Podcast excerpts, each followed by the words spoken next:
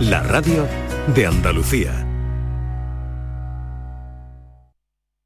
Nace un nuevo concepto de maternidad. En el nuevo Hospital Materno Infantil Quirón Salud Sevilla ponemos en el centro las necesidades de las futuras mamás. Un pionero hospital con parto respetado, prestigiosos expertos formados en las últimas tendencias y las mejores prestaciones para ti. Solicita tu tour premamá y ven a conocernos. Las mamás han cambiado, la forma de cuidarlas también. Quirón Salud, la salud persona a persona. Vente a Dimarsa, ponte en mis manos y dile chao, dile chao, dile chao, chao, chao, empieza ya. Tu autoconsumo, nuestro petróleo es el sol. Di que sí. Únete al cambio. Dimarsa.es. Sevilla, pueblos donde emprender y ser feliz. Mi nombre es Rocío Romero Granado, soy de Gilena y soy artesana. Esas diferencias que había con respecto a emprender en un pueblo o a una ciudad eh, son más pequeñas. Una campaña de la Oficina contra la Despoblación, ProDetour, Diputación de Sevilla. Foro Flamenco de Canal Sur. Este 3 de diciembre descubre tres grandes artistas del flamenco. La voz de Antonio Ortega Hijo y de Alicia Morales y la guitarra de David de Araal. Foro Flamenco de Canal Sur. Desde las 7 de la tarde en el Teatro Fundación Cajasol de Sevilla. Entrada libre previa recogida de invitaciones en taquilla de la Fundación Cajasol. Calle Álvarez Quintero, Sevilla. Con el patrocinio de la Fundación Cajasol. ¿Entenderlo todo de mi hipoteca? Lo firmo. Lo firmo. Que me lo expliquen sin compromiso. Lo firmo. Lo firmo. Y luego elegir con qué banco contratarla. Lo firmo. Hipoteca Sabadell, la hipoteca que incluye una cita con un especialista para que entiendas todo lo que firmas, incluso el precio. Pide ya tu cita en bancosabadell.com barra hipotecas. Foro Flamenco de Canal Sur. Este 3 de diciembre descubre tres grandes artistas del flamenco. La voz de Antonio Ortega Hijo y de Alicia Morales y la guitarra de David de Araal. Foro Flamenco de Canal Sur. Desde las 7 de la tarde en el Teatro Fundación Cajasol de Sevilla. Entrada libre previa recogida de invitaciones en taquilla de la Fundación Cajasol. Calle Álvarez Quintero, Sevilla. Con el patrocinio de la Fundación Cajasol. En Navidad todos deseamos lo mejor para los nuestros. Desde 1953, la Logroñesa me ofrece el mejor mazapán. Un sabor único, artesano y tradicional. Pero como no solo de mazapán vive el hombre, ahora también tienen turrón blando y torta imperial. Mazapanes de Montoro la Logroñesa. La Navidad en su mesa. Siete meses de cárcel para un masajista por intrusismo en fisioterapia. Condenado por intrusismo y lesiones, un osteópata que trataba problemas de salud sin título de fisioterapeuta. Son sentencias judiciales por intrusismo en fisioterapia, un problema que pone en peligro tu salud. Recuerda ponerte siempre en manos de fisioterapeutas colegiados. Fisioterapia es calidad de vida. Es un consejo del Colegio de Fisioterapeutas de Andalucía. En Canal Sur Radio, por tu salud, responde siempre a tus dudas. Más de 4.000 dentistas y especialistas en salud bucodental se han reunido estos días en Andalucía. Sobre la mesa, nuevas técnicas y tratamientos en salud bucodental y prevención también para evitar complicaciones dentales. De todo esto hablamos este lunes en el programa con los mejores especialistas en directo. Envíanos tus consultas desde ya en una nota de voz al 616-135-135. Por tu salud, desde las 6 de la tarde con Enrique Jesús Moreno. Súmate a Canal Sur Radio, la radio de Andalucía.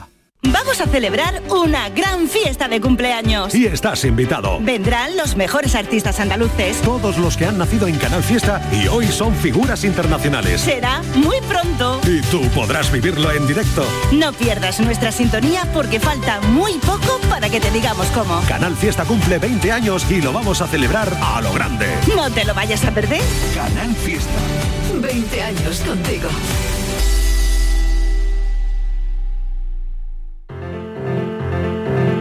La paranoia de la tarde. Nueva hora en la tarde y después no hemos tenido suficiente con todo lo que hemos aprendido sobre microondas y podríamos seguir aprendiendo porque están, siguen llegando mensajes Estivaliz, ¿eh? Sí, Marilo. Siguen llegando algún que otro mensaje. Ha, ha despertado mucho interés. el mucho tema. interés en el tema del el asunto del microondas. Pero a ver lo siguiente, lo siguiente que tenemos en el programa es, bueno, este acertijo que nos propone Francis Gómez, ¿qué te parece? Pues que Escuchamos, ya nos vamos, lo ha es- Marilo, eh, solo espero todo. que no tengamos que hacer otra vez cuentas, ni multiplicaciones, ni, ni suma ni restas. Mucho me temo que sí, mucho Oh. me temo que algo, Oh. algo habrá. Algo habrá. Venga, vamos a escuchar esta paranoia que nos ha dejado hoy Francis Gómez. Compañeros, ¿qué tal? Buenas tardes, buenas tardes Mariló, ¿qué, ¿Qué tal? tal? ¿Cómo estáis? Pues nada, llega la hora de la paranoia y, y fíjate lo que me ha pasado hace un rato, porque que he ido a tomarme un café eh, y en el, en el bar que estaba, eh, en una mesa allí cercana, escuché que, que un, un señor que estaba tomándose un café eh, llamó al camarero porque le- se quejó porque Sí, dentro del café había una sí. mosca. Y bueno, pues el camarero se llevó la taza, Vaya. y le dijo que traería otro café nuevo. Eh, nada, en medio minuto volvió el camarero con otra taza y, y tal. Pero el hombre, cuando le dejó el café sobre la mesa, lo probó y dijo, no, este no, esta es la misma taza que me, que me habéis reiterado hace un momentito. Este no, esto no es, me habéis simplemente sacado la mosca del café y, y- y me habéis traído el mismo Oh, café. de No verdad. esto. Pero lo habría metido en el me microondas. De ¿Cómo ha podido saber este hombre? Y bueno, pues esto es lo que os planteo. ¿Cómo, cómo ha podido saber este hombre que le traían la, la misma taza de donde había sacado la mosca? Es muy facilito, lo- no había quedado en la cuenta, pero después de un rato me di cuenta, súper fácil. Ya, bueno. Un hombre en un restaurante se queja al camarero porque su café tiene una mosca. El camarero retira la taza de café al tiempo que le prometía traer otra nueva. Regresó al momento, el hombre probó el café y protestó diciendo que era la taza original a la que simplemente le había quitado la mosca. Tenía razón, pero ¿cómo lo supo? Ese es el enigma de hoy, Estivali. ¿Tú Ay, tienes pues no sé. Pues igual, ahora sabes que se lleva mucho que los hombres también se pinten los labios. Se Sí. lleva mucho ahora. Pues igual se había pintado los labios y tenía la, La taza marca de, estaba marcada. de carmín, por ejemplo, ¿no? Le estaba la taza marcada. Sí. ¿O por qué lo sabía? Porque, por ejemplo, no le quitó hoja al camarero y se dio cuenta que vio y le quitó la, y se le trajo la misma taza. O porque tenía algún defecto a la taza y yo qué sé, no tengo Claro. ni idea, Marilo. Pues no es nada de eso, no es nada de eso, porque mm, Francis me ha dejado la, No es nada de eso. la solución y lo estoy viendo ahora mismo y no es nada de eso. Pues que el nombre tenía Eh, una paranoia y dijo que la misma taza y es mentira, era otra. Puede porque ser. era la misma. Tampoco es eso, tampoco. es eso. Bueno, a ver qué dicen Oh, los oyentes. de verdad. Hasta ahora, Estivaliz, ahora. gracias. 5 y 12. La tarde de Canal Sur Radio con Mariló Maldonado.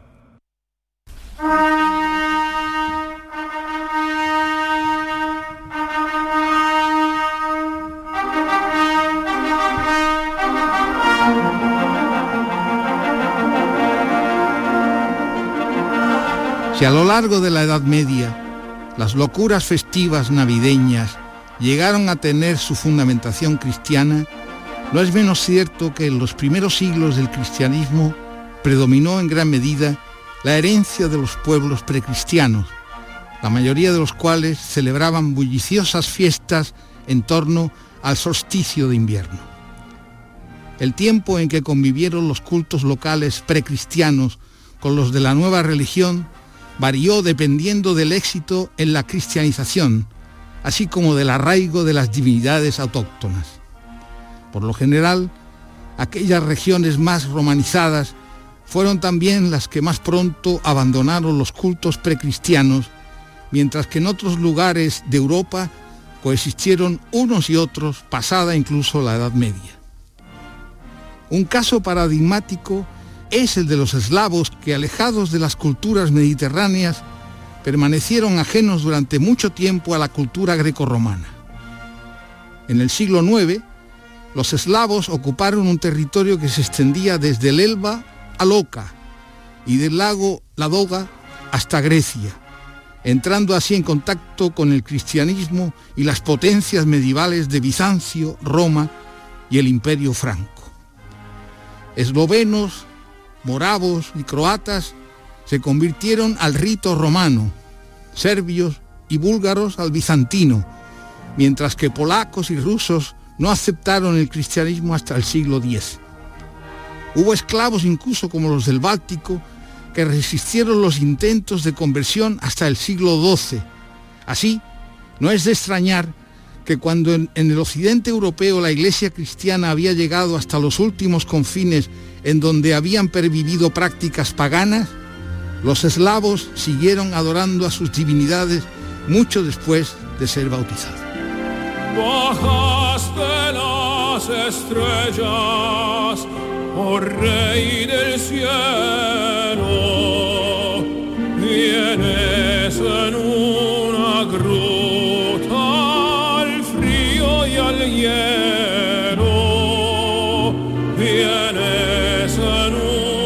Han oído un fragmento, historia de la Navidad, del nacimiento del goce festivo en el cristianismo, de Alberto del Campo Tejedor, que nos acompaña esta tarde, doctor y catedrático de Antropología Social de la Universidad Pablo de Olavide de Sevilla, ensayista además.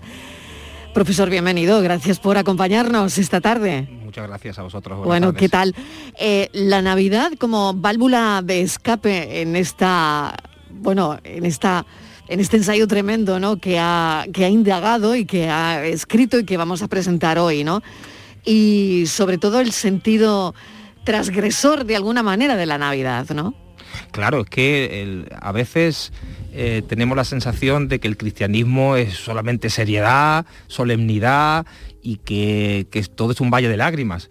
Pero esto es, un- es- es una simplificación. Eh, ha habido siempre y sigue habiendo una parte de la iglesia muy cachonda, diríamos, en el sentido de que ha sabido comprender las razones por las que es necesario la risa, ¿no? Eh, si acordamos la película de Humberto Eco, bueno, de la novela El nombre de la rosa, ¿no? Sí. Eh, sobre una novela de Humberto Eco, plantea eso, ¿no? Plantea pues una parte de la iglesia más lúgubre y que, y que se atemoriza ¿no? con un supuesto libro de Aristóteles sobre la risa y otra que comprende que la risa es necesaria y que hay que darle al pueblo e incluso a, a los propios clérigos un tiempo y un espacio para regocijarse, que todo no puede ser hora et labora. Claro. Hoy que vamos a ahondar un poquito en toda esta historia de este tiempo que se nos viene encima, ¿no? Mm, empezando ya por el Black Friday y nosotros y ya después del puente, entrando de lleno en la, en la Navidad. Bueno, Jesús nace en un pesebre y eso da lugar a una teología de la pobreza y de la humildad, ¿no? Em, claro, ¿cómo se iba a celebrar la Navidad con Boato? Claro, eh, es paradójico, ¿no? Porque por un lado hay que celebrarlo con, con mucha alegría, hay que mm, romper la- las penurias cotidianas e incluso esa teología de la pobreza viene a decirte que incluso los más pobres deben ser gozosos ese, ese día. Y por lo tanto tenemos que dar aguinaldo, esa costumbre de dar a los pobres, ningún niño por pobre que sea se puede quedar sin regalo, hay cuadrillas petitorias que salen en los verdiales, por ejemplo, o, lo- o las parrandas de trobo de la Alpujarra, que salen a pedir precisamente porque hay una especie de necesidad de redistribución. Los que más tienen, si tú has tenido un buen año de matanza, tienes que repartir. Por tanto, hay una idea de que hay que celebrar, hay que hartarse de comer y de beber, hay que estar gozoso. Pero por otro lado, efectivamente, eh, casa mal esa, esa abundancia con un Cristo que viene tiritando y nace y elige a los pastores y elige nacer en un pequeño portal. Por lo tanto, esa tensión eh, un poco paradójica sobre si, si fomentar la alegría carnal o fomentar una alegría más bien espiritual, pues eh, ha estado siempre latente en la iglesia, ¿no? Y hay unos, una parte de la iglesia que ha sido partidario pues, de, esa, de esa alegría más eh, espiritual y de la contención festiva, y otra, los franciscanos, por ejemplo, que han dicho, oye, veamos cómo lo celebra el pueblo y hagamos nosotros algo semejante. ¿Qué es lo más significativo que han descubierto en este, en este ensayo? Lo que más me ha alucinado es encontrar que desde el principio hasta la actualidad todavía hay una parte de la iglesia, frailes, monjes y monjas, pero incluso obispos, que han celebrado y siguen celebrando la Navidad con un júbilo y con una alegría, incluso con comportamientos alocados que otra parte de la iglesia ha censurado y que ha considerado absolutamente irreverente. Y que por tanto esto pone en duda la visión tradicional que tenemos de la iglesia co- con, con la cara oscura nada más, no. esa, esa ha sido predominante. Claro, ha tenido más poder, ha habido concilios, sínodos, eh, por supuesto, que ha censurado esas prácticas como paganas y como profanas.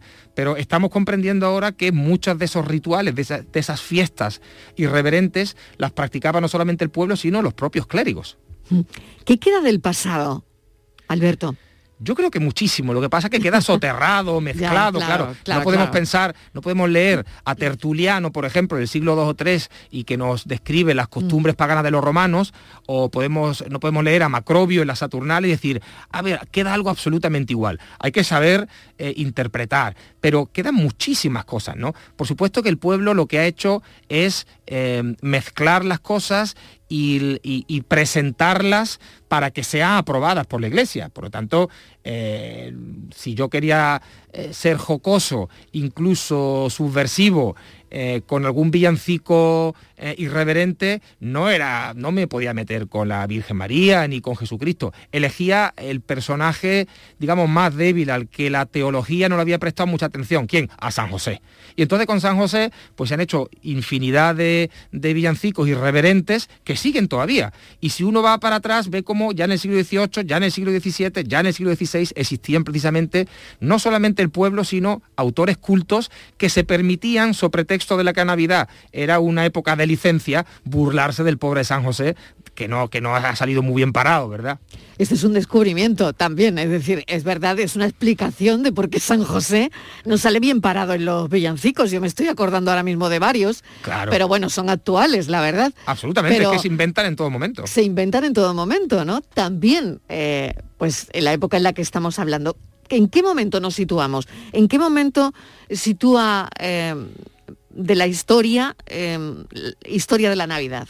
el, libro... ¿Cuándo empieza? Claro, empieza desde el principio. el, principio, ¿cuándo es? El principio es cuando eh, en el siglo III aproximadamente, eh, el, día del el Dies Natalis Solis Invictis, el día del nacimiento del Sol Invicto, eh, celebraba el solsticio de invierno, un día importantísimo para las culturas paganas, porque aunque eran politeístas, el dios Sol era uno de los principales, y la Iglesia que no Mm, celebraba la natividad, el nacimiento de Jesús, porque esto de celebrar el Días Festus, el, eh, día, el Días Natalis, el, día del nacimiento se consideraba pagano, no se había planteado, pero en un momento dado se da cuenta que tiene que eh, proporcionar también una fiesta del nacimiento de su divinidad. Y lo que hace es escoger aquella fiesta que ya tenía mucho seguimiento en una época, el siglo 3 4 donde las mezcolanzas, los sincretismos eran, eran abundantes. Entonces, a partir de ahí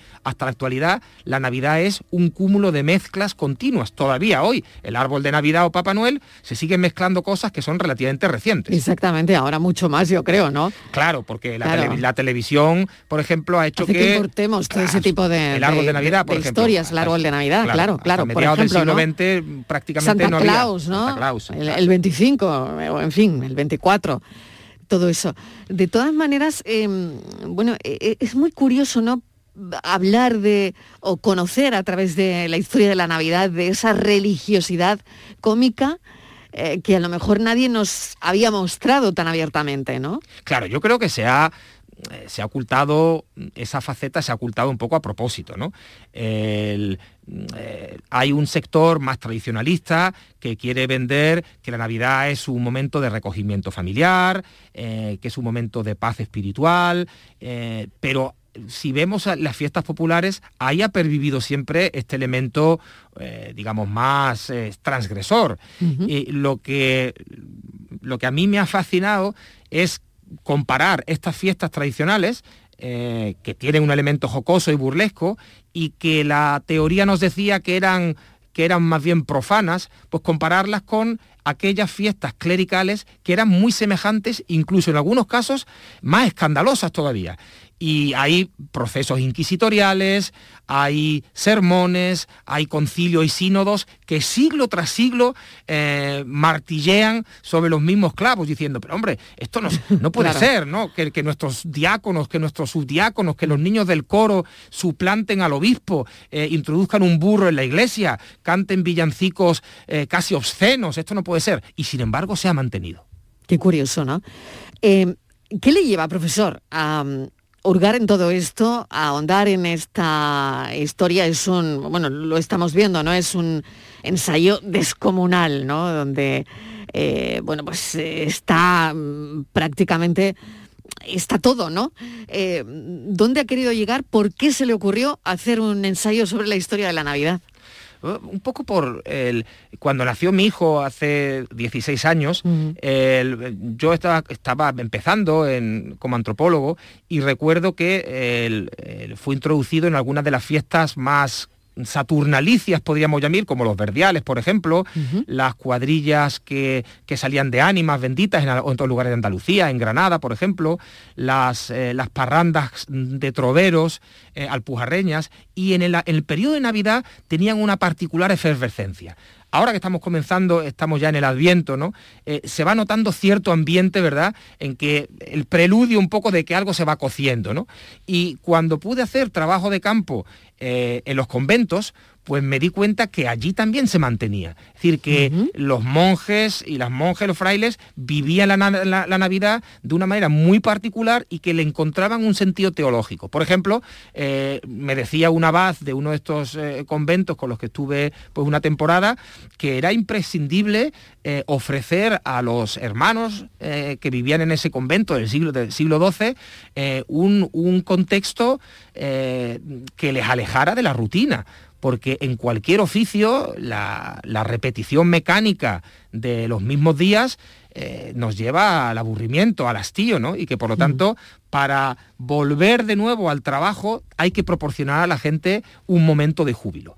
Y la Iglesia lo ha visto eso con la misma inteligencia con la que lo ha visto, por ejemplo, el capital que ha proporcionado a los trabajadores unas vacaciones. ¿Por qué? Pues porque somos más productivos y tenemos unas vacaciones durante un mes, ¿no? Eh, Es decir, que hay una utilidad por un lado y hay un sentido también sagrado de por qué la risa eh, servía a ciertos propósitos. Por lo tanto, hay una cercanía entre lo profano y lo religioso. Absolutamente, mucho más mezclada de lo que habitualmente se ha considerado. ¿no?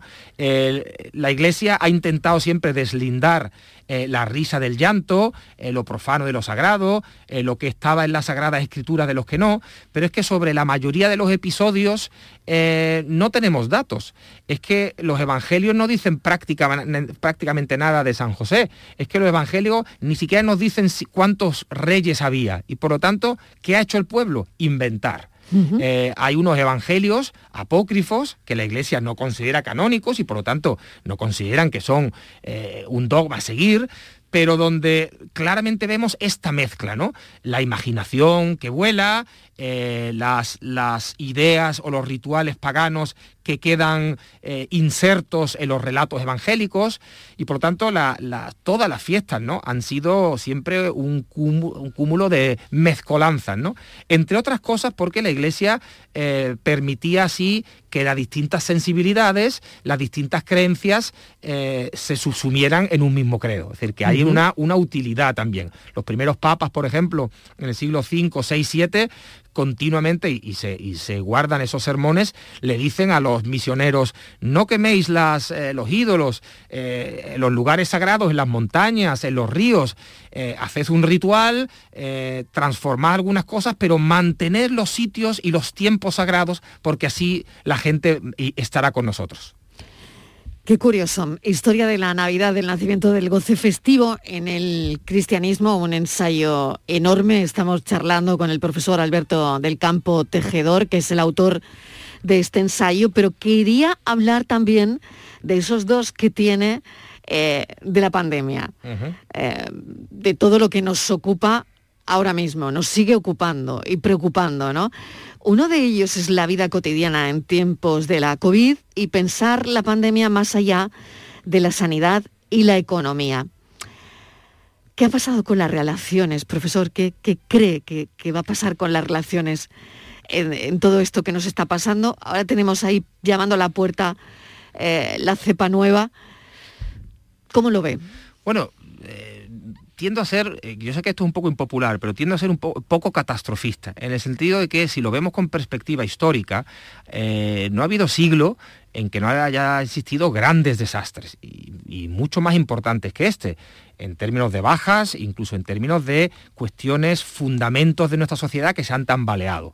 Por supuesto que alguien al que se le ha muerto un familiar o a que ha perdido trabajo me podrá decir, oye, eso, eso suena frívolo, porque mi vida ha cambiado, nuestra vida ha cambiado, pero no hasta el punto en que dentro de unos años no seremos irreconocibles. Dentro de unos años, los españoles, los andaluces, seguiremos dándonos abrazos y besándonos eh, y celebrando las fiestas de una manera que es diferente a como lo celebran los austríacos y los irlandeses. Y esa diferencia que viene de muy antiguo, ¿verdad? Que lleva muchísimos siglos y que tiene que ver con religiones diferentes, unas católicas, otras calvinistas luteranas, con ecosistemas diferentes, con tradiciones diferentes, eso se va a mantener.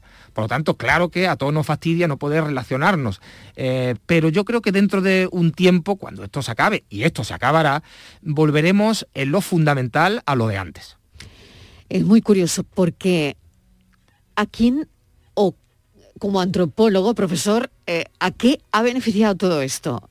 ¿Hay algún elemento, eh, no sé, que tengamos alrededor del que haya, se haya beneficiado o haya beneficiado la pandemia? Bueno, yo creo que hay algunos elementos de los que nos podemos congratular. Por ejemplo, eh, vivíamos con cierta prepotencia, con cierta inconsciencia, diría yo, de la pregunta lo que teníamos. es qué se ha revalorizado. Por ejemplo, la familia, por ejemplo, el hogar, por ejemplo, la, el tiempo, por ejemplo, eh, las cosas más pequeñas, ¿no? El poder juntarte con tu mamá, con tu papá, el estar, el, los amigos, por ejemplo, nos dicen, ¿no? La gente se ha dado cuenta lo duro que era estar sin los amigos y se están haciendo más reuniones que nunca. Las pandillas se están reagrupando de nuevo, la gente está juntando con los antiguos amigos de la adolescencia, ¿no? ¿Por qué? Porque nos hemos dado cuenta que esa es nuestra familia y que las hemos echado en falta, ¿no? Y después también cierto sentido de la vulnerabilidad que no teníamos, estábamos un poco creciditos, pensábamos que estas cosas ocurrían en lugares exóticos, insospechados. Para nosotros no, que teníamos un estado fuerte, teníamos dinero, y nos hemos dado cuenta que esto puede ocurrir a cualquiera. Y por tanto yo creo que esto, por supuesto, nos genera cierta desazón, cierto miedo, pero también la conciencia de que somos vulnerables y de que nuestros estados y nuestras riquezas son limitadas y que por lo tanto, eh, bueno, a vivir que son dos días y sobre todo a organizarnos de tal manera que no vuelvan a ocurrir estas cosas. Los afectos, profesor, ¿dónde quedan? Claro, esto, ha eh, sido una de las cosas peores, ¿no? Los solteros, por ejemplo, nos dicen en las entrevistas que hemos llevado a cabo que lo han pasado fatal, porque claro, no es lo mismo estar en una pareja o estar en familia o estar con amigos que vivir solo, ¿no? No sé si se han beneficiado con esa pregunta que le hacía anteriormente alguna, algunos portales de o aplicaciones de contactos, en fin, no lo sé. Claro, por supuesto. O sea, eh, a río revuelto, ganancia de pescadores. Por ejemplo, eh, Netflix, pues es uno gran beneficiado, ¿no? El, teletrabajo, por ejemplo, las, eh, Amazon, por mm. supuesto, todos esos han beneficiado, ¿no? Y esos portales también es muy interesante porque antes, como no se conocían, tenían cierto, cierto, había mucho prejuicio, ¿no? Se consideraban que era solamente para gente promiscua. no, no, no. Y lo que hemos visto es que gente que lo ha descubierto porque no tenía otra manera de entablar relaciones, ahora que lo ha descubierto se ha dado cuenta de que hay gente normal, como, como tú y como yo. Y por lo tanto hay más consumidores, pero además esos consumidores eh, no solamente consumen un encuentro sexual fugaz, sino que quedan, que intentan conocerse y por lo tanto la gente se ha dado cuenta que si no puedo ir al bar y no puedo, no tengo los contextos de sociabilidad tradicionales, hay un, un mundo ahí abierto en que la gente puede dialogar y encontrar su pareja. Es decir, que esos mecanismos que en principio surgieron para encuentros puramente sexuales se están utilizando también para encuentros también emocionales y para creación de parejas. Profesor, de alguna manera, en todo esto, ¿hemos normalizado la muerte? Yo casi diría que deberíamos normalizarla aún más. Sé que esto suena un poco eh, transgresor. Eh, mis alumnos, ninguno de ellos no es que haya visto un cadáver, sino no ha visto nunca a nadie moribundo siquiera. Eh, la muerte no existía en nuestra sociedad. parecía que cuando alguien moría en un hospital incluso cuando tuviera 70 años, había que denunciar al médico porque algo se había hecho mal. Mm. Eh, teníamos una concepción del progreso y de la seguridad mm. como que la muerte, que es lo más inexorable, lo más inextirpable, parecía un fracaso. Ahora vemos que no. Ahora vemos que los hospitales son los lugares donde uno no va solamente a sanarse, sino a morir. Ahora sabemos que los geriátricos son los lugares donde se administra la muerte, donde administramos una muerte lenta y silenciosa a veces a nuestros viejitos. Y eso tenemos que mirarnos al espejo y saber que hemos hecho una serie de cosas para ocultar la muerte.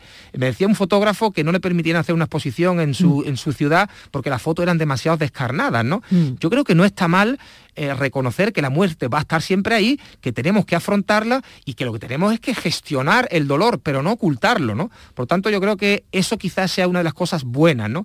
Pero no veo que los, no veo que las administraciones vayan por ahí, ¿no? Se sigue, se sigue ofreciendo una visión hasta cierto punto, no digo edulcorada, pero eh, y tampoco fatalista, pero sí se tiende a obviar eh, las, las grandes tragedias desgarradoras. Y yo creo que hay que mirar a la muerte a la cara. Yo creo que en la Edad Media, por ejemplo, y en otras épocas, lo han hecho, ¿no? Y lo han hecho con, eh, con dramas, con teatros, con cuadros, incluso con mitos, con relatos en que la muerte eh, se convertía eh, en un bufón, nos reíamos de la muerte, nos peleamos con la muerte, pero es que ahora uno no puede dialogar con la muerte porque no está en ningún lado. ¿no? Entonces yo creo, yo creo que eso es dramático.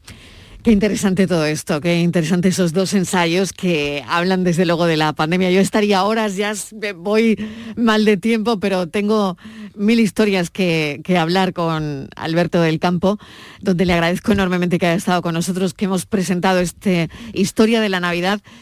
Ya les digo a los oyentes, es un ensayo enorme donde aprender un montón de cosas, el nacimiento del goce festivo en el cristianismo y la Navidad no es tan seria como nos la hemos creído, profesor. Incluso tiene un puntito de transgresión.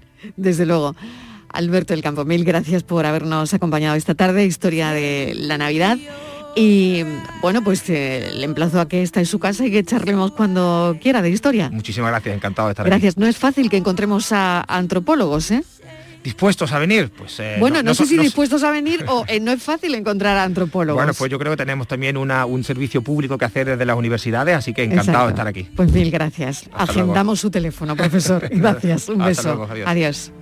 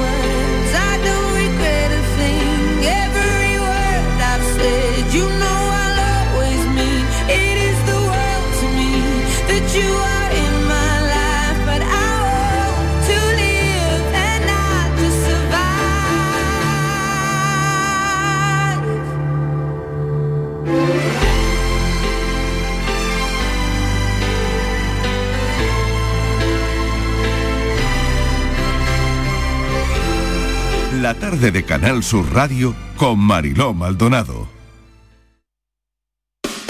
Lámparas Montequinto, tu gran superficie para iluminar y decorar tu hogar, liquida por reforma gran parte de su exposición. Aprovechate de nuestros descuentos de hasta el 70%. Visítanos. Nos puedes encontrar en Montequinto, calle Numa 19 o en el teléfono 621 26 57 26. El Mediterráneo y el Atlántico son testigos de una encrucijada de culturas, costumbres y gentes. Gastronomía, naturaleza y patrimonio emocionan en Ceuta, una ciudad con personalidad única. Descúbrelo desde 69 euros en tu agencia de viajes de confianza. Servicios turísticos de Ceuta. Ceuta, donde se unen las emociones.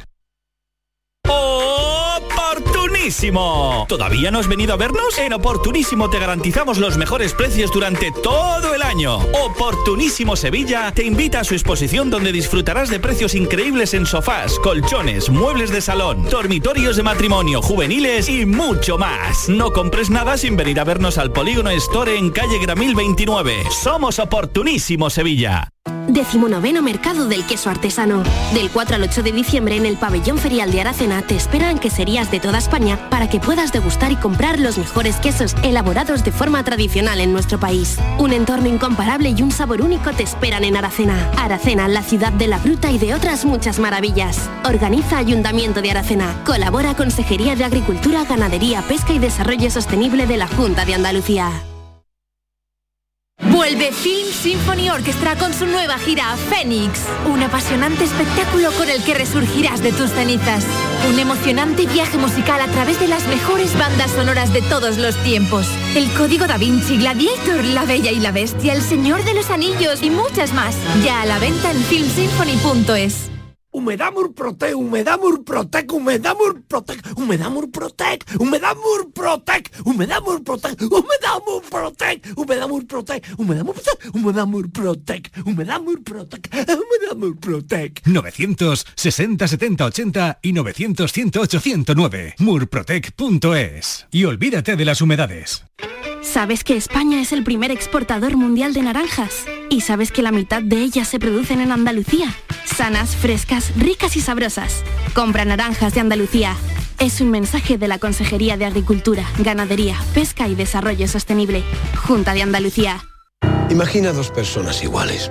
Una tiene cientos de playas, tesoros naturales, pueblos y rutas maravillosas. Y todo al ladito de casa. Y la otra también. Pero una se lleva grandes alegrías todo el año y la otra no. Andalucía está llena de pequeñas alegrías al ladito de casa. Y no hay alegría más grande que vivirlas. Te lo digo yo, Antonio Banderas. Campaña financiada con fondos FEDER, Junta de Andalucía.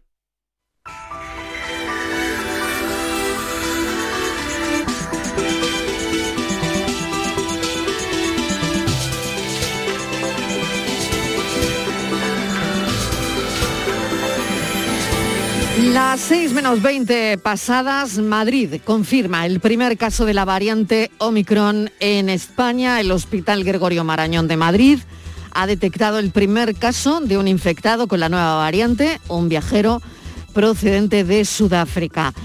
Eh, lo comentamos con Enrique Jesús Moreno eh, del programa Por tu Salud. Hoy bueno, ellos van a hablar de salud bucodental, pero ellos están encima de, de todo esto y de toda la última hora que vaya saliendo conforme, bueno, pues vaya avanzando el programa. Enrique, ¿qué tal? Bienvenido. Hola Marilón, muy buenas tardes. Pues mira, Pues nada, hombre, ya tenemos el primer caso. Sí, lamentablemente, mm, en fin, todos tenemos en la cabeza que debía ser una Mm. cuestión de tiempo, ¿no? De Que horas, ¿no? Casi, claro, claro. Entonces, pues se confirma por parte del Gregorio Marañón, lo mismo que se han hecho, se ha hecho en otros países europeos y muy pronto, pues probablemente haya más casos.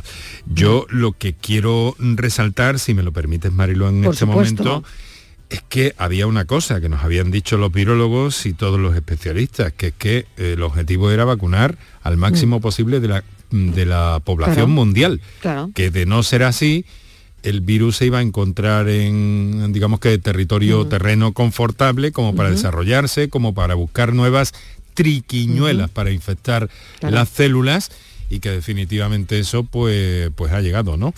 Y entonces, claro, eh, sin embargo, a ver, yo llamo la atención sobre esto, pero al mismo tiempo entiendo qué porcentaje daban en Sudáfrica de, de personas vacunadas. No sé si llegaba 20 al cuarto de la población. 23, ¿no? 23, Aproximadamente. 20, 24%, en- sí, por ahí. ¿Qué quiere decir esto? Claro. Que esto no es tarea fácil, que, Claro, claro. que además estamos acostumbrados a nuestra cultura, a nuestra mentalidad en Andalucía espe- especialmente y en España, Mm. que es un país eh, muy vacunista, siempre lo ha sido.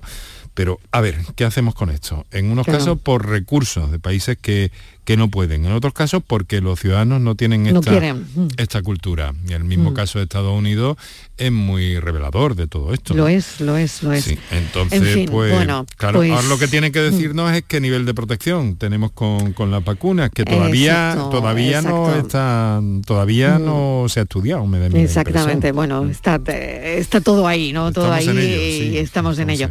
Bueno, salud bucodental también, periodoncia, sí, sí. eh, implantología, todo Eso se va a hablar esta tarde. Todo, tiene mucho que ver. Mira, hay una idea global. La salud bucodental mm, tiene una repercusión mucho más allá de lo estrictamente eh, estético, por eso lo sabemos todos, ¿no? Aparte de lo mecánico, lo funcional también, pero tiene una relación muy importante, muy importante con nuestra salud general. Y de hecho, vamos a tener aquí a uno de los eh, doctores que, bueno que fue pionero en llamar la atención sobre este aspecto y en, en el estudio de las bacterias que se movilizan y los gérmenes que se movilizan en nuestra cavidad bucal y que pueden repercutir en nuestra salud general, ¿no? Es el doctor Blas Noguerol, que empezó con esto junto con el doctor eh, de Teresa del Hospital Virgen de la Victoria de Málaga a darse cuenta de que había una relación entre determinadas situaciones eh, y falta de salud bucodental y eh, patologías del corazón, patologías cardíacas.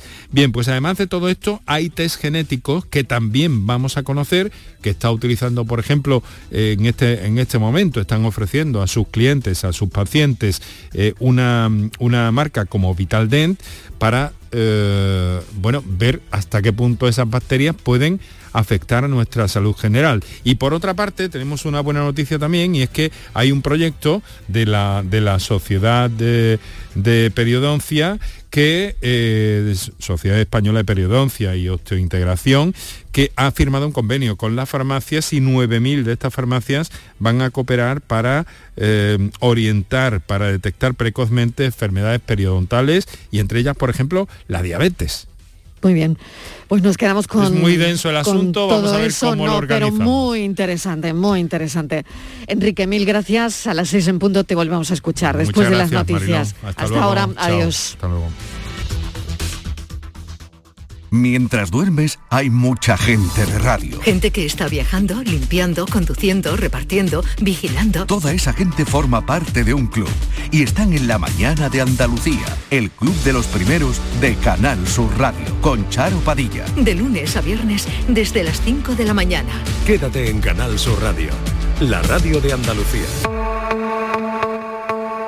La tarde de Canal Sur Radio con Mariló Maldonado.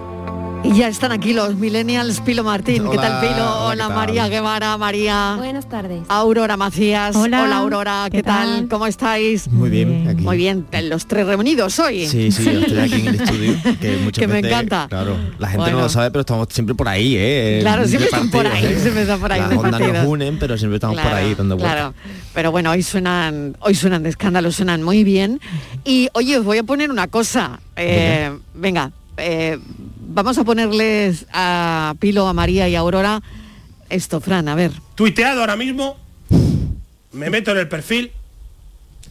Señoras y señores, las campanadas de 2021 van a ser con Ramón García. Efectivamente, efectivamente chicos, van a ser con Ramón García y está aquí con nosotros. No podía fallar a la cita. Dos bilbaínos juntos. Sí, señor. Te traigo ahorita para la garganta. ¿Cómo estás, crack? ¿Qué pasa? Bueno, ¿qué pasa? Bueno, a ver. Ibai, ¿no? El gigante noble Que no me entere yo sí. que no os la coméis con Canal Sur, ¿eh? Bueno, bueno. pero que no me entere, pero que no me entere. El, el año Bueno, pasado ver, ya ¿qué- las dio y hubo mucha Exacto. gente que las vivió doble. O sea, que las tuvo en su tele sí, tradicional y que en doy el fe. móvil... Chicos, doy fe. Claro, doy o sea, fe. mucha gente joven que en familia tenía la casa puesta y gente Tenía también no Canal tan Sur, joven. en mi casa estaba. Canal Sur sí o sí, ¿eh? las uvas. Pero eh, también en otro apartado del salón En un iPad o un había móvil otro claro. grupito con un, con un Claro. iPad viendo eh, las otras, ¿no? Las generaciones. Exacto, Separadas ya eh, en exacto, Pero mira, exactamente. jugada mágica para unir generaciones, Pero que esto porque no, ya no vale, pero que esto no pasaba antes. La- antes veíamos una- un solo canal, aunque la gente discutiese cuál.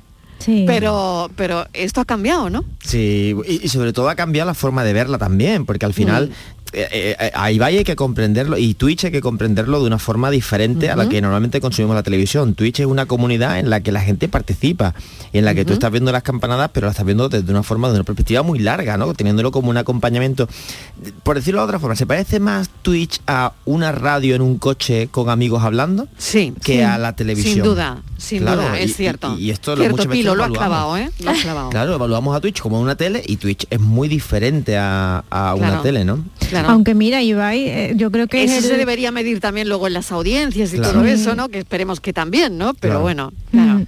Twitch, Twitch mide la audiencia además de una forma muy egoísta, porque usuario conectado es usuario que cuenta. O sea, si lo Claro, están viendo siete claro, personas claro. en una pantalla, eh, sabemos que Cantar y que esta gente hacen como un promedio, ¿no? O sea, una tele suma más gente que... Y Twitch, sin embargo, cuando Ibai dice que tiene 500.000 usuarios únicos, es que hay 500.000 dispositivos que se han conectado a su, a su emisión. O sea, que esto también es una forma nueva de contar las cosas.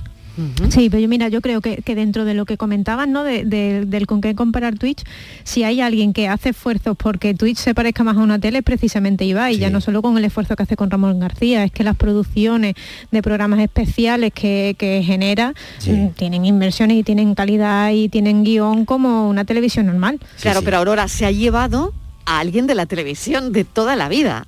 Es decir, que, bueno, ojo con eso, ¿no? No es la primera vez que, que lo hace en realidad, ya ha tenido varios acercamientos a la tele, ya lo hizo con Jordi Évole, que tuvo un especial de, de Twitch con él y luego sí. hizo un programa para Jordi. O sea, O sea, que se queda ejemplo, con pero- gente de la tele convencional de toda la vida, ¿no? Y, y mezcla Eh, mucho los ver, dos mundos, claro. porque, por ejemplo, Exacto. las entrevistas que hace, esto fue una polémica muy grande, ¿no? Cuando el periodismo deportivo le acusó Exacto, de exacto. intromisión y tal, porque hacía una cosa. También le pasa una cosa a Ibai y, y le pasa a YouTube, ¿eh? Ayer, por ejemplo, o antes de ayer se lanzó un, un vídeo de YouTube de MrBeast, que es un youtuber mundial, 78 millones de seguidores en el mundo, donde hizo los juegos de, o sea, el juego del calamar en versión real sin que la gente muriese, o sea, con, con un dispositivo como de, de tinta, ¿no? O sea, que cuando Ujú. morías se te manchaba la camiseta, ¿no? Regaló 456 mil dólares a quien ganó y se gastó 3 millones y medio en producir un vídeo de 20 minutos, que es gratuito Bestial. y que solamente se paga con los sponsors y con las visitas. O sea que Bestial. Claro, esto, esto me, me permite. estoy quedando, no, no tenía ni idea. Yo también me estoy acabo de enterar, quedando- Marilo. Bueno, pero es que en el primer Me de día- no, no parezco de este mundo. En el primer día ya recuperó la inversión con las visitas casi, o sea, porque ya tuvo millones de visitas. que ¿no? ya- ya Menos mal que estáis vosotros 120 aquí, ¿eh? millones. 620 Para millones. contarme ¿no? estas cosas. Cien- 120 millones lleva ya hoy, la- que 120 la acabo lleva de comprobar ahora. Sí. o sea, eh, Pues al lo final, tendré que ver cuando llegue a casa. Sí, pues yo también, María, yo también. esto no va, no va tampoco por Soy edad. una joven, no joven, ¿eh? Bueno, pero es que eh, Claro. cuando Ibai anunció esto con Ramón, muchos de los comentarios de YouTube son genial, que yo te veo y soy de otra generación y esto Es que me yo soy mucho más de Ramón García. Es que mi programa favorito era el Claro. Grand Prix. Pues claro, yo Ibai no lo he claro, visto nunca. Pues bueno, en noticias del periódico, pero nunca me he María, metido en es Twitch. que también hay, que también hay esto, ¿no? Ojo. Claro. Sí, pero yo creo que es un intento al final de, de unir ambas generaciones, ¿no? El hecho de que traiga Ramón García puede hacer que a lo mejor mi abuela mm, acepte que en Nochevieja se pone Twitch. Sí. Si no, de, de ninguna manera lo haría, ¿no? Al final me parece En mi un casa paso, no ¿no? va a pasar. acercarse. En mi casa se va a ver Canal Sur. Y ya Sí, sí, pero María, que puede que tu, puede que tu abuela pase por el Puede, aro puede, si no está lo Ramón sé. García, ¿no? no sé, Sí, no sé. Ya. Pero por ejemplo, lo de el, este el caso del Grand Prix, que también lo va a hacer, ¿no? O sea, todo esto. Al final se permiten hacer cosas que para la tele son impensables. Lo del el, el- el mundial de los lo globos, visto. ¿no? A mí me parece una locura. ¿A ti te parece una locura? ¿Por qué? Porque que monten un, un- un mundial de un deporte que se ha inventado para mm, Bueno, pero darle tortazos a globos. Pero como cualquier otra Con cosa. Pero, Al final es pero mira, sí, claro, si, si externalizas y ves el baloncesto desde fuera, sin el rol competitivo que ahora tiene y qué tal, probablemente empezó como alguien pegando porros a un balón también. O sea Por que- supuesto, me parece locura en cuanto, si, si lo miras desde lo básico básico, son mm, personas pegándole mm, puñetazos a un globo. Pero, es verdad. un deporte cualquiera, sí, claro, sí, sí, tiene sus reglas, ha tiene- creado un entretenimiento mm, bestial y al final a la gente le mola, que es la, lo que la importa. clave es que es muy ágil. Esto es una de las diferencias, ¿no? De, de ¿Quién, Twitch Ibai? Ibai. Y claro, Ibai se reúne con Me Piqué. parece superinteligente. Dice, vamos a hacer un mundial de globo y en dos semanas tiene en por aventura con una producción increíble, con, o sea, porque tiene muy poca estructura y al final que esto también es otra de las cosas que yo creo que, que hay que eh, alabar y, y- y- y profesionalizar, porque Ibai tiene un problema, pero que se lo estamos dando, bueno, se lo están dando gente que no ve a Ibai. Y, y explico cuál es. Cuando un niño de 16 años o de 15 años dice, yo quiero ser como Ibai, porque me parece muy fácil, lo que está repitiendo es las palabras de un adulto diciendo, mira ese que sin tener ni puñetera idea, que por dos tonterías gana un dineral. Y es dificilísimo Ya. hacer lo que hace Ibai. Sí, y se Sí. está profesionalizando a contrarreloj Claro. y con un mérito increíble. Pero yo no lo conozco, yo no lo consumo. Y desde fuera se ve como alguien, cuanto menos, un poco polémico. Pero, que le pero gusta... polémico, ¿por qué? No lo sé, es la imagen que da hacia afuera. Por eso te digo, como yo no Es- consumo es- Ibai, Ibai, Ibai es cero. de- es súper conciliador, de hecho, yo Sí. creo que de los youtubers y tal, de este entorno, yo creo que es el que más se preocupa por el tener una papá de todo, le, conciliadora. le sí. llaman como el padre, ¿no? Sí, sí, de hecho, claro. El padre y- de todos. Sí, hay, yu- hay, hay- bueno, hay streamers que son súper interesantes, muy adultos, por cierto, por Mm. ejemplo, porque esto también es otra cosa que hay que desmentir. Chocas, por ejemplo, su audiencia es de más de 30 años. Mm. Y es un, es un streamer que no es apto para, él lo dice, no quiero que me veáis si tenéis menos de 25 o 20 años porque soy muy extremo en mis comentarios y necesito tener un cierto pensamiento crítico para que no te vuelvas de aquí, o sea, no salgas de aquí pensando cosas que no son. ya, pero eso controlarlo es complejo. Bueno, pero, pero hay Al una parte libre. que es la que estoy Sí. diciendo y la que estoy aludiendo, que los adultos, a nadie se le ocurre decir que Cristiano Ronaldo gana un dineral por hacer una cosa que es facilísima. Y, y parece fácil, porque tú lo ves desde fuera y dices, ostras, qué fácil meter ese gol. O Vinicius ayer, ¿no? O Messi o cualquiera de estos, ¿no? No, y a pero- ningún padre o a ninguna madre, cuando ve eso, su niño y su niña no piensa y dice, pues es que ser futbolista es facilísimo. Sin embargo, estamos abocando a un montón de gente de 14 y 15 años que se piense el otro día hice un taller el otro día hice un taller para hacer presentaciones online. Como ahora estamos trabajando mucho online y no puede ser que estemos con una cámara guarra con un programa sin manejo no que yo cuando tú vas a una reunión te vistes bien tienes una presentación bien hecha. Pues hicimos un taller de presentaciones online. Y hubo muchos adolescentes en el taller. No tenían ni idea pero además es que le costaba más que a los adultos manejar el programa de edición lo más básico. Imagínate hacer un stream durante 8, 9, 10 horas, 365 días sin descanso y además compitiendo de una forma hiperagresiva, sin, sin, sin unos ingresos asegurados a largo plazo. brutal, brutal, Claro, hay, que hay que alabarlo para que también un chico o una chica de 15 años no diga, "Bo, qué fácil, abandona los estudios para hacer esto", ¿no? Que esto, No. por cierto, lo hace mucho Ibai, o sea, lo dice mucho, ¿eh? Claro, que no es cuestión de no valorar el trabajo de Ibai o la capacidad que tiene o su esfuerzo, ni muchísimo menos. A mí me parece algo impensable. Yo que soy de las que no sabe editar mm, en el programa de Zoom, eh, claro, más que nada lo valoro, ¿no? Claro. Pero sí es verdad que es algo que no entiendo. Me pasa un poco como con el, el- el arte abstracto. Lo valoro, ¿no? Porque yo no tengo la capacidad de crear eso, Claro. pero hay muchas veces que no lo entiendo. Y yo a Twitch y a Ibai sigo entendiendo el por qué la gente se pasa horas consumiendo eso. Es un consumo muy diferente, también esto hay que decirlo, porque Sí. cuando tú pones a Ibai y esperas que en cinco minutos te guste algo, Mm. no, no te va a gustar. Yo de No le he dado no la oportunidad. soporto, ¿eh? Pues, pues dásela, pero no lo vas a soportar. Para no que lo soportas, tú no lo soportas, Aurora. No, no, ¿sabes qué pasa? Que eh, como estoy acostumbrada a un consumo tan rápido y tengo, tengo Ya. como poco tiempo, entonces me veo los Se enrolla cortes. mucho. Sí. Ibai es muy pausado. O sea, sí. es imposible ver eso. se Yo, yo lo he intentado, te lo prometo que Bueno. me lo pongo, ¿eh? pero es que es un Oye, consumo pues lo tengo que dejar aquí, que se me va el tiempo, Pino, María, Nada, Aurora. nada, nos Una vemos- nos cosita. vemos en Twitch. eh, tengo un momento, un momento. eh, Eso me ha dolido, Pilo, ¿eh? No, no, no, bueno, no, no. Lo fuimos en la Oye, radio, pero también. Bueno, la semana que viene anuncio que voy a hacer un Twitch. Ya anunciaré a la Ah, bueno, audiencia vale, y meteré tú hazlo, algo de tú Canal hazlo, Sur. pero exactamente, tú Meteré- hazlo, pero algo siempre de aquí de la casa. métenos ahí. Sí, sí, sí, para hacer ahí. como contenido transmedia, ¿no? Que Claro, esto suena claro muy bien, ¿no? Oye, mira, eh, un hombre en un restaurante se quejó al camarero porque su café tenía una mosca. El camarero retiró la taza del café a tiempo, eh, le trajo otra nueva, regresó después, el hombre probó el café, protestó diciendo que la taza era la misma y que simplemente le habían quitado la mosca. Tenía razón, era la misma taza, pero ¿cómo lo sabe? Venga, un segundo. Porque probó el café, ¿has dicho al principio? No, no. no. Uy, uy, uy. A lo mejor ha dejado una señal. claro, algo así, Mariló, ¿no? yo creo que conoce la taza porque en el filito de la taza había dejado eh, la costrita que hace la leche con el cafelito. No era eso, no era eso. No era una eso. buena- a ver, a ver, no. buena- Buenas tardes. Mi teoría sobre el enigma es que ya te había, eh, había echado el azúcar, se encontró en la mosca y al, eh, al traérselo de nuevo lo probó y ya estaba está buena, ¿eh? Tío, rebuscadita, ¿eh? Bueno, Pues esa era. Ah, mira, mira, mira, es buena, es buena, es buena. Yo había dicho lo de los labios pintados, ¿eh? que por género muchas veces nos creemos que... Al probar el café supo que era la misma taza porque había endulzado la taza original agregándole el azúcar. esa era. Qué bueno. Oye, mil gracias, que tenemos que pensar. Venga, sobre todo hoy. Bueno. A por ello. Un abrazo.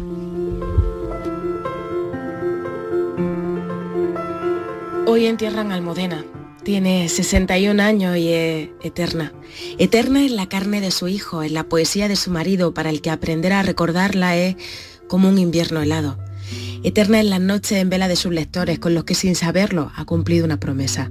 Porque cuando Almudena compartió con los que la leíamos que tenía cáncer, prometió solemnemente volver a sentarse en una caseta para firmar ejemplares y mirarnos al ojo.